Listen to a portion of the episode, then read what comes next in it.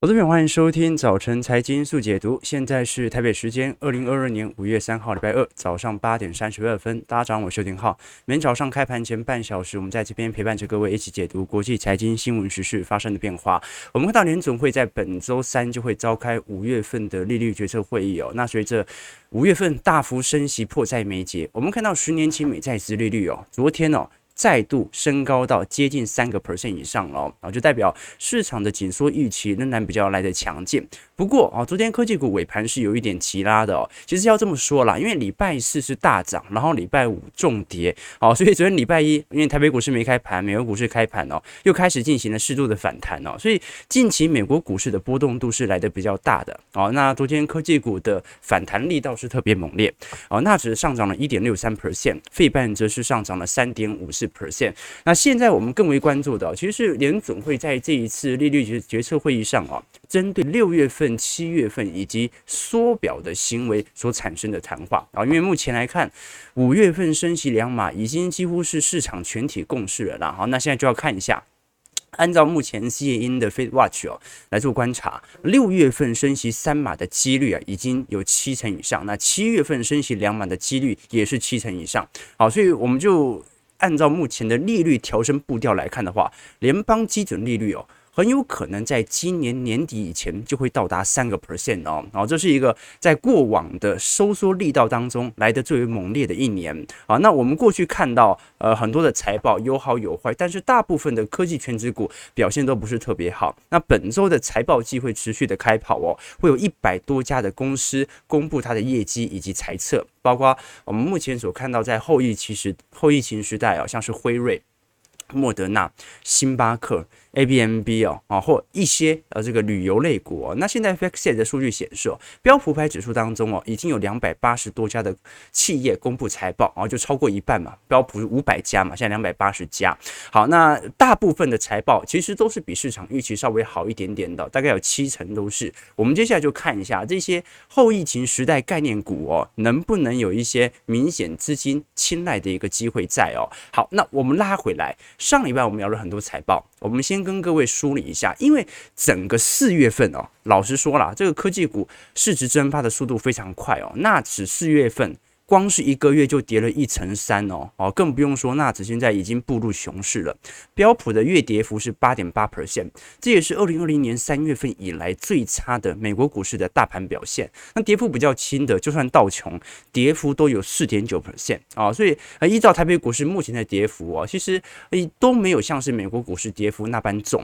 我们看到在过去两年来哦，其实美国股市受惠于全球海量货币宽松的政策，当时涨最多的其实都是。是科技股哦，其中以尖牙五股和科技股的涨势是最为明显的，也带动指数的持续创高。不过，我们也看到这样的一个乐观氛围，在过去一个季度啊，是完全被破坏了。我们看到底下这张图表哦，分别是 Netflix、Zoom、Meta、S&P 五百和这个 Amazon 哦。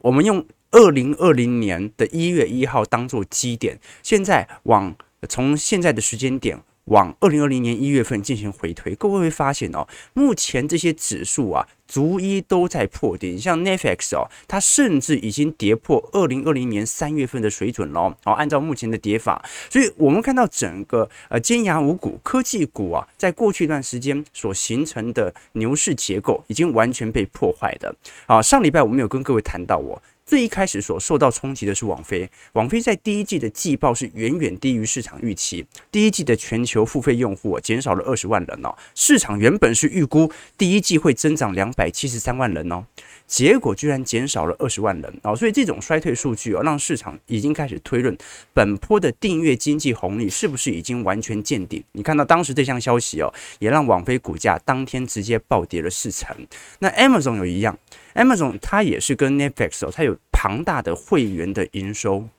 哦，就电商这个会员系统的营收，但是它在第一季的营收哦，增长了七个 percent，而去年哦，就二一年的第一季哦，它的增长同比是四十四 percent，好，所以它几乎目前亚马逊的增长力度是两千年网络泡沫以来的最低哦，已经连续两个季度只有呃个位数，所以。上礼拜他公布财报，股价一样，当天盘后重挫十四个 percent，而且更悲观的事情是哦，我们看到现在不管是 Shopify 还是 Etsy 哦，就是美国的一些电商股哦，目前对于二零二二年的财测都有持续下探的趋势。亚马逊已经说了，未来第二季到第三季本身的成长力度只会来得更低。那么我们以前已经跟各位讲过了，这个 Netflix 哦，其实基本上不能够完全跟亚马逊拿来做比较。为什么？虽然他们都是属于有一点类订阅经济，但是 Amazon 在电商的地位啊。不像是网飞一样受到如此大的挑战，亚马逊还是行业龙头啊。但过去一个季度，我们看到哦，哈，这些供应链的管理，包括受到通膨、能源、薪资成本的上扬啊，侵蚀了很多的企业上的获利哦。所以亚马逊哦，在上礼拜末已经确定哦，在第二季哦，就本季起哦，五月份哦，会把电商的会员费用。调升十六个 percent 啊，但是这种方式会不会导致消费者的需求产生疲弱的呃态况市况呢？啊，所以下半年的电商营收，大家就要稍微保守一下了。目前所有的软体股都在去估值哦。那看到另外一个科技巨头，也是 FANG 里头的搜寻引擎 Google 哦，Google 的增长力度哦，在第一季还有二十三 percent 哦，不过它也是本轮牛市以来的最低增长水平哦。那我们很清楚，Google 最重要的营收其实就来至于广告嘛，随着疫情的缓解，我们看到广告预算呢，再度从网络移回到实体场所哦，所以我们看到啊，就算在过去有增长力度最大的 YouTube 部门哦。目前的广告收益在第一季都有明显下滑啊，所以啊，这个很多人观察做 YouTuber 的都会感觉到明显在第一季流量的一个下滑，其实就是民众减少在家上班上网的时间呐，这是最直接的影响哦。那再看最后一档软体股哦，然后就脸书哦，脸书在这一次的第一季的财报当中哦，是唯一一个远远超乎市场预期的。因为它的广告营收啊，比想象中还要来得好，但是这是否代表着脸书的用户正在高速增长呢？啊，答案也是否定的，因为脸书早在去年下半年呢就已经跌到地狱了，对不对？所以一直到现在，脸书每一季的利润率哦都还在下滑当中。那你说它每一季的利润率下滑，为什么这一次公布财报之后，市场反而很乐观呢？啊，这就是。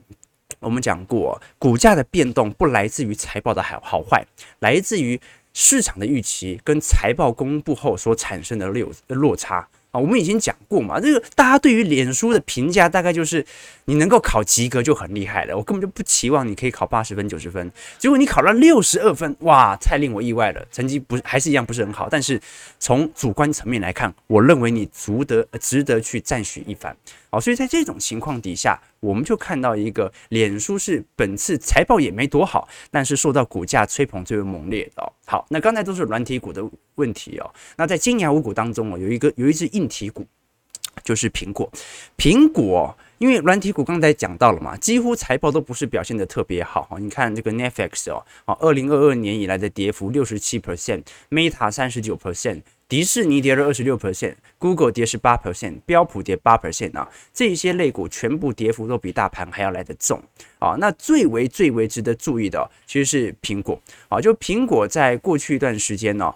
其实整体的跌幅啊，相对来看呢，在呃几大尖牙五股当中，我们看到其实是最轻的哦。今年以来跌幅也才只有一成三而已哦。然后像亚马逊跌了十八 percent，Google 甚至跌入熊市了嘛。哦，尖牙五股指数跌了三成，脸书跌了四成七，网飞则跌了六十七 percent 哦。好，所以整个。呃，在金牙五股当中哦，只有苹果在第一季的营收稳定增长九个 percent 啊，比市场预估的好一点点啊。但我们也都知道了，今年我们一直讲说去估值，产能下滑，而不是讲产下需求下滑，所以今年智慧型手机的需求一定见顶啊。那我们就要看啊，苹果扩占整个中国市场，或者说扩占全球手机市占率的速度，能不能敌过景气的下行？哦，那我认为是不行的啊，就就就像台积电一样，台积电就算技术再好，只要全球的需求在衰退。那么台积电本身股价就会承受到系统性的承压，好，那其实苹果很难预估了，因为苹果从二零二零年开始哦，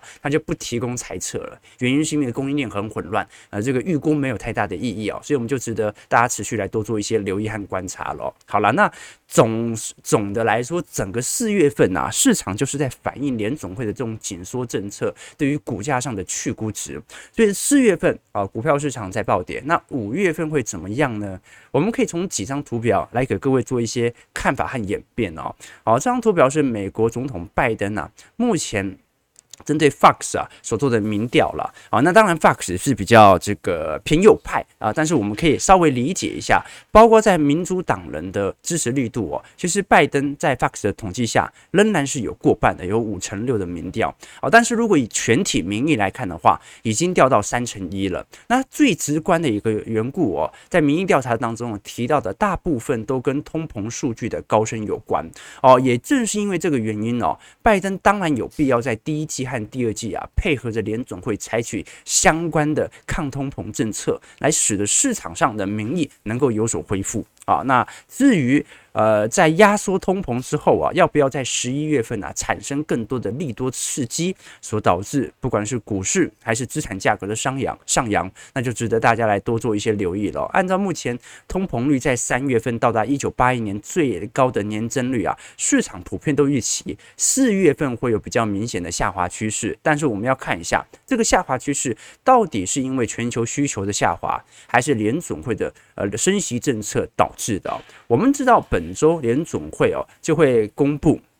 这个相关的利率决策的一个变化，那两码已经是共识，所以到底六月份、七月份联总会的升息步调为何，值得大家多做一些留意。我们看到本次在缩表前哦，啊，因为五月份、六月份就会即将进入缩表计划了。其实，在缩表前哦，全球的央行政策动态当中哦，你会发现哦，基本上反周期的。只有日本和中国作为一个主要代表，哦，日这个中国是在呃过去一个月度啊采取持续的降准计划啊，当然还没有到降息，但是降准某种程度已经为市场提供了大量的宽松资金，只是它是针对商商业银行啊，我们都知道商业银行啊，如果它在收了民众的存款想要去放贷的时候，它一定要提列一定程度的准备金，而这个准备金呢啊，它是由国家。中央银行来进行认定的，所以降准就代表着你商业银行可以降低你放在我中央银行里头的这些准备金，就是你以后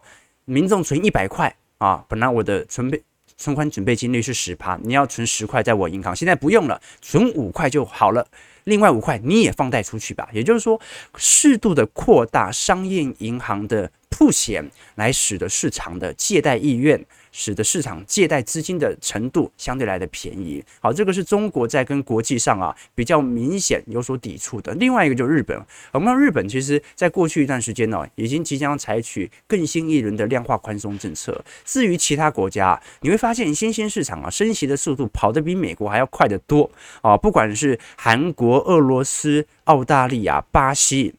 罗马尼亚、秘鲁啊，包括纽西兰、南非、捷克哦，目前都在进行大幅度的利率调升计划，而美国现在才是本轮升息循环的第二次而已哦。可是我们也看到，你像是罗马尼亚啊，你像是墨西哥，你像是印尼哦，开始采取了一定程度的降息措施哦。为什么？因为当升息力度过猛之后。内部经济产生了通缩危机，好，各位懂我的意思啊？我们以前一直跟各位讲过，通膨到最后啊，最后很容易形成呃通缩措施。啊，就是说利率政策的紧缩到最后，很容易就变成通膨变通缩，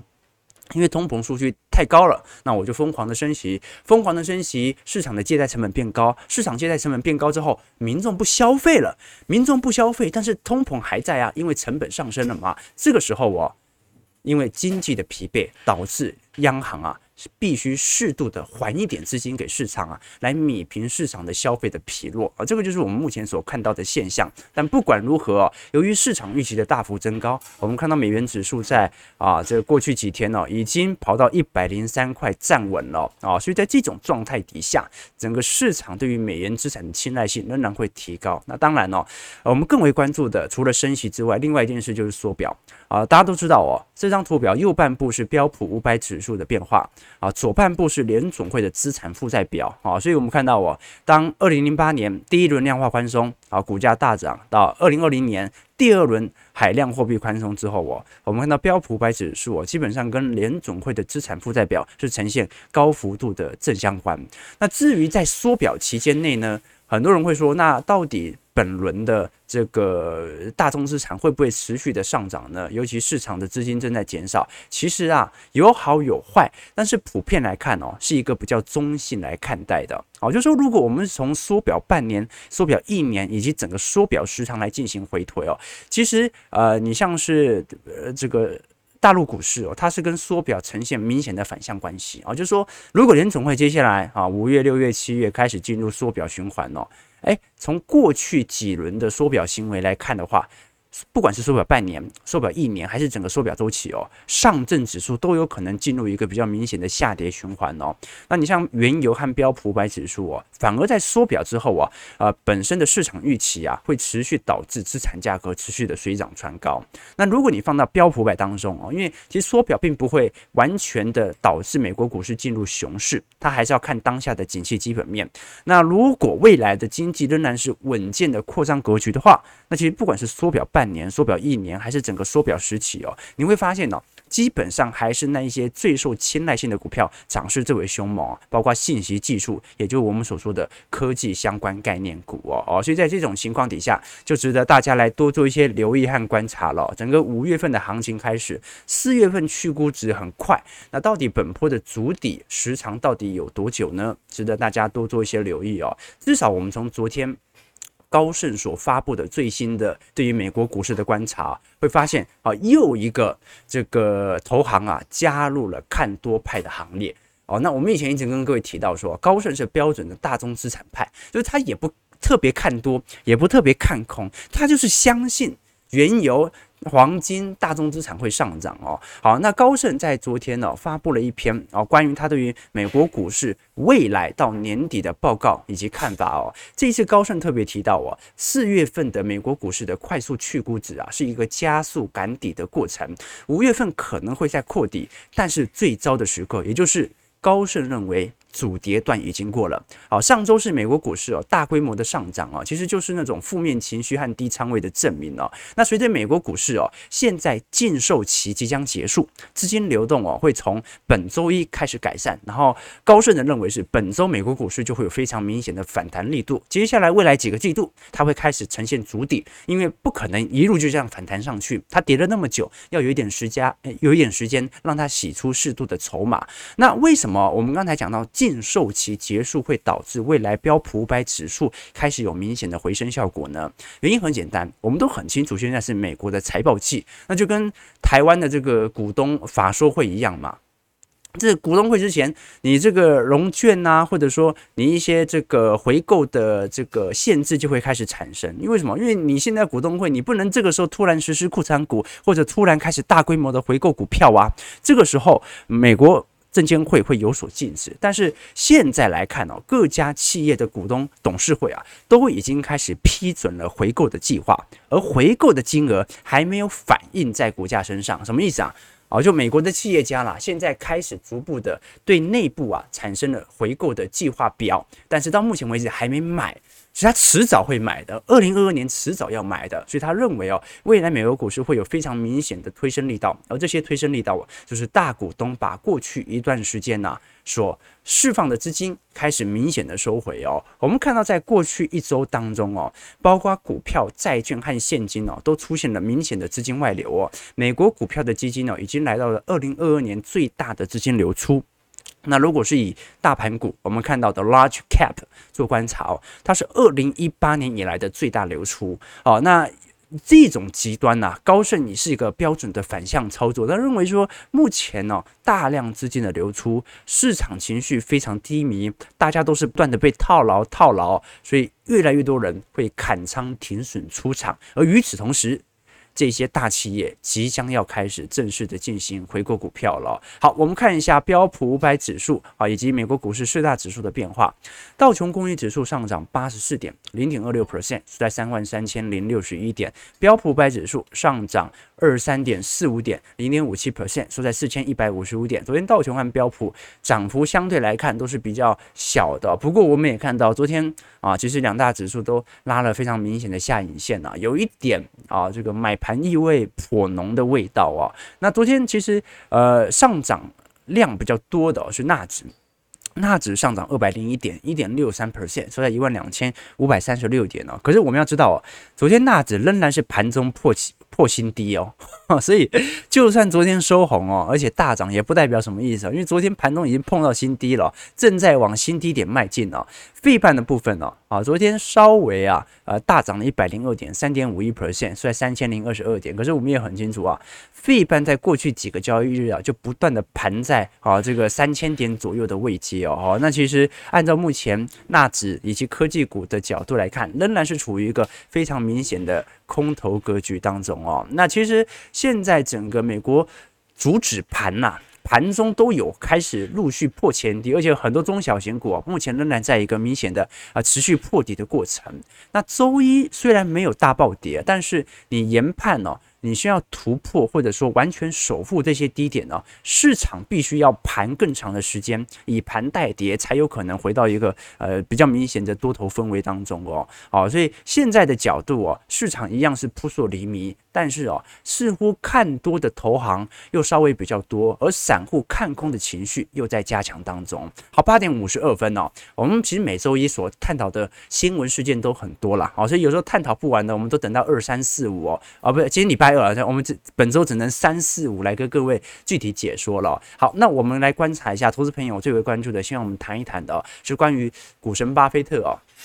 在本周，哎，上周末所召开二零二二年度哦，波克夏的股东周年大会哦，那这一次啊，波克夏。呃，在周一哦，其实反而是下跌了一点五四 percent 哦，每股来到四呃这个四十七万八千一百五十块，因为波克夏的第一季的净利润哦，其实仅仅只有五十四点六亿元，年减率是五十三个 percent 哦，哦，所以各位就可以稍微理解了。啊，这个未来几个季度哦，那些大投行哦，其实在寿险或者说在资产管理部位所受到的冲击有多大？可是我们还是很清楚，波克夏在过去一段时间股价其实推升力度蛮明显的。那我们待会会跟各位解释哦。那总结来说，因为时间因素，我们稍微提一下啊，这个巴菲特在。长达五个半小时的问答环节当中啊，几个提到的问题哦。首先，我们先了解哦，今年一季度哦，波克夏在市场暴跌的时候，其实是采取比较明显的抄底策略的哦。你包括雪佛龙啊、惠普啊、西方石油等等公司哦。而与去年形成操作巨大反差的是，去年的第一季波克夏在卖股票，今年的第一季。波克下在买股票，可是今年股票下跌，没有跌到去年二一年当时的低点呐、啊，所以各位懂我意思吗？啊，现在这个巴菲特是买贵了啊。那其实这里头比较有意思的事情是哦，因为巴菲特哦，在二零二零年一直到现在哦，呃，会发现哦，几乎没有什么太大明显的抄底行为，大部分都只是做调节而已啊。那主要原因是二零二零年三月份的时候，当时股价掉下来啊。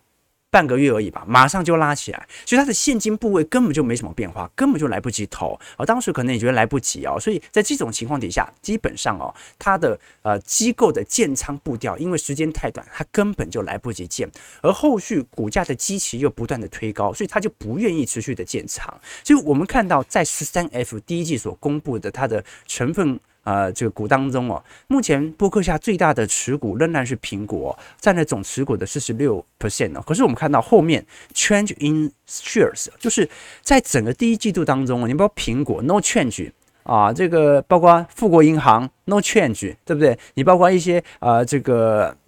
不管是美国运通啊，不管是一些传产股，可口可乐都是 no change，就是根本就没买。他唯一买的就是一些我们看到像能源股啦，然后调节一些这个消呃必须要必须消费类股哦。所以在过去一段时间，我们就看到哦，其实整个巴菲特在持股上的变动不是特别的多哦。所以其实，在本季当中哦，我们看到波克夏至少针对一些基期明显偏低的股票来开始产生抄底的行为，是值得大家来多做一些留意的哦。只不过啊，到目前为止哦，它本身所投入的资金步调仍然没有想象中还要来得大。那值得关注的一件事情是哦，波克夏至少开始进行了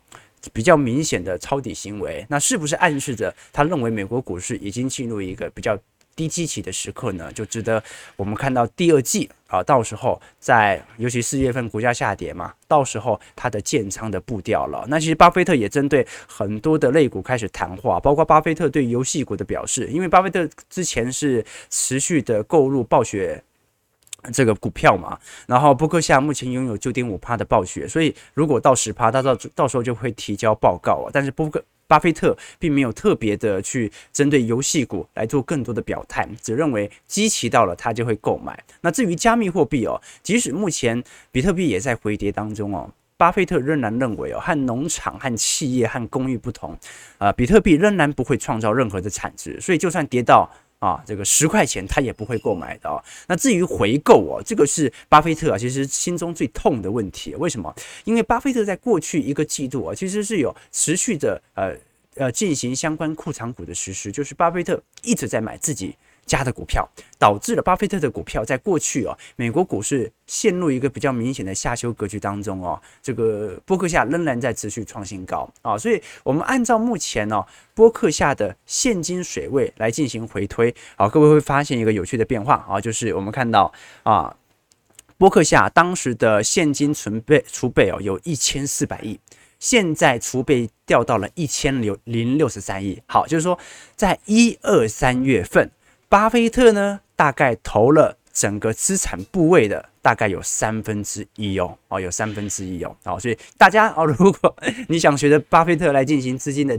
呃建仓的话啊，那他现在投了三分之一的现金水位，但问题是什么？问题是我们看到在二零二零年呐、啊，他的现金水位也根本没变少。哦，所以他是二零二零年没抄底，二一年也不抄底，然后在二零二二年呐、股价下跌，然后点位还比二零二零年高的时候，它抄底了啊，所以就值得大家来多做一些留意了啊。这个 by the way，各位要知道啊，巴菲特在过去十年的绩效是输给标普五百指数的哦啊，所以他的操作行为到底符不符合现代市场的一个操作想法呢？值得大家来多做一些关注。其实很多人会说，这个巴菲特是财富自由、复利效果的代表哦，但是我倒是觉得哦，巴菲特的儿子才是。怎么说呢？我们看到这张图表哦。左边啊，这个男生呢是巴菲特的小儿子彼得。彼得在一九七七年的时候，当时巴菲特就给他九万块美元的波克夏海瑟威的股票哦。哦，如果这只股票哦啊放到现在啊，当时九万块嘛，大概是两百七十一万台币哦，放到现在哦是六十亿新台币。啊，当时彼得才是一个大学生呢，他没有把这笔钱放在游玩上哦，而是放在他的这个证券库当中啊，一直到现在。然后他现在是一个专业的音乐人啊，这个就做唱片的啊，所以真正。真正财富自由的不是巴菲特啊，是他儿子啊，他就持有那九万块美元的扑克下，一直到现在啊。所以呃，有时候我们会思考说，到底我们每一次在进行相关的资金的建仓啊，复利效果到底是给谁的呢？因为哦，其实我们忍住了，如果我们能忍得住复利效果，忍得住不要把钱花掉的话，那基本上我们一辈子就算到老到退休，也不忍得把这些钱给花掉，对吧？啊，所以最终受益的。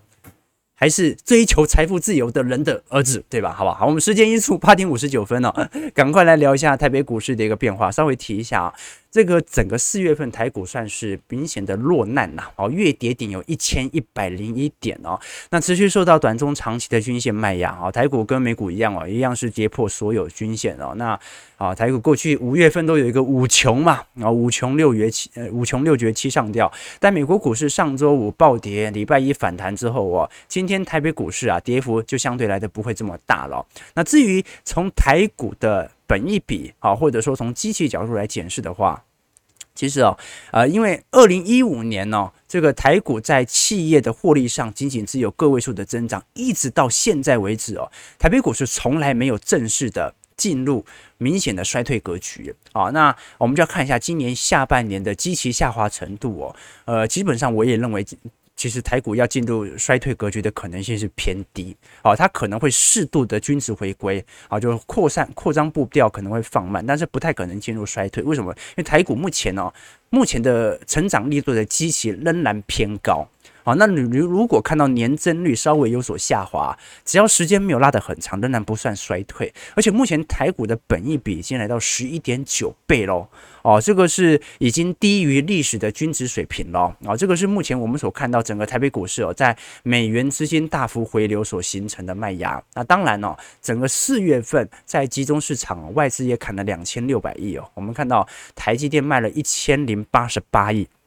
联发科卖了三百九十亿哦，哦，这个包括元大、台湾五十、联电、红海、新星等全职股哦，目前的卖压都来的比较明显的。那虽然台积电如果是从啊、今年如果是从台股的二三三零台积电来进行回测，现在跌幅可能才刚进入到两成熊市。可是如果是从 TSM 哦，就直接看 ADR 的话，跌幅已经两成五了哦。所以台股在上个礼拜哦，光是台积电一只股票单周的市值啊，就蒸发了五千一百八十六亿。目前台积电的市值也跌破了十四兆的大关。那问题是台积电到目前为止哦，财报以及财测仍然在提高哦。所以呃，我才跟各位常常。分享一句话，台积电还是那个台积电啊，但联总会已经不是那个联总会了。好，那最后啊，因为时间因素，我们稍微提一下本周要注意的一些事项哦。因为五月份第一周了嘛，啊，现在台商哦，或者说台股即将要公布四月份的营收啊，那有一些个股的营收所受到的冲击会比较明显，尤其在啊大陆有工厂的。那我们看到，其实整个大陆目前疫情的变化，呃，明显有阳性。这个增率下滑的一个趋势在哦，那如果我们把啊 K 棒图一样展现给各位哦，就是说我们从呃入诊率以及出院率来进行回推的话，我们看到在四月中旬哦，其实一直保持的都是十字线哦，就是。啊，确诊进入到方舱医院，到方舱医院放出来的人其实一直差不多，但是在四月二十五号之后啊，有非常明显的下缓趋向了哦，所以值得大家来多做一些留意哦，因为目前上海的新冠疫情呢，日增人人口数已经来到万例以下了，现在大概在七千八百多例哦，那么我们就看一下五月中旬上海有没有呃渴望解封的一个利多拉抬了，要不然哦。四月份可能有些财报会明显的受到影响哦，因为整个四月份上海都在封城，昆山也在封城，那目前北京也采取有适度的风控管理，那我们就来观察一下啊，那会不会在财报？或者说月营收公布之前，上海能够传出一些好消息，对于台北股市的个股能够有所提振效果。好，九点零三分，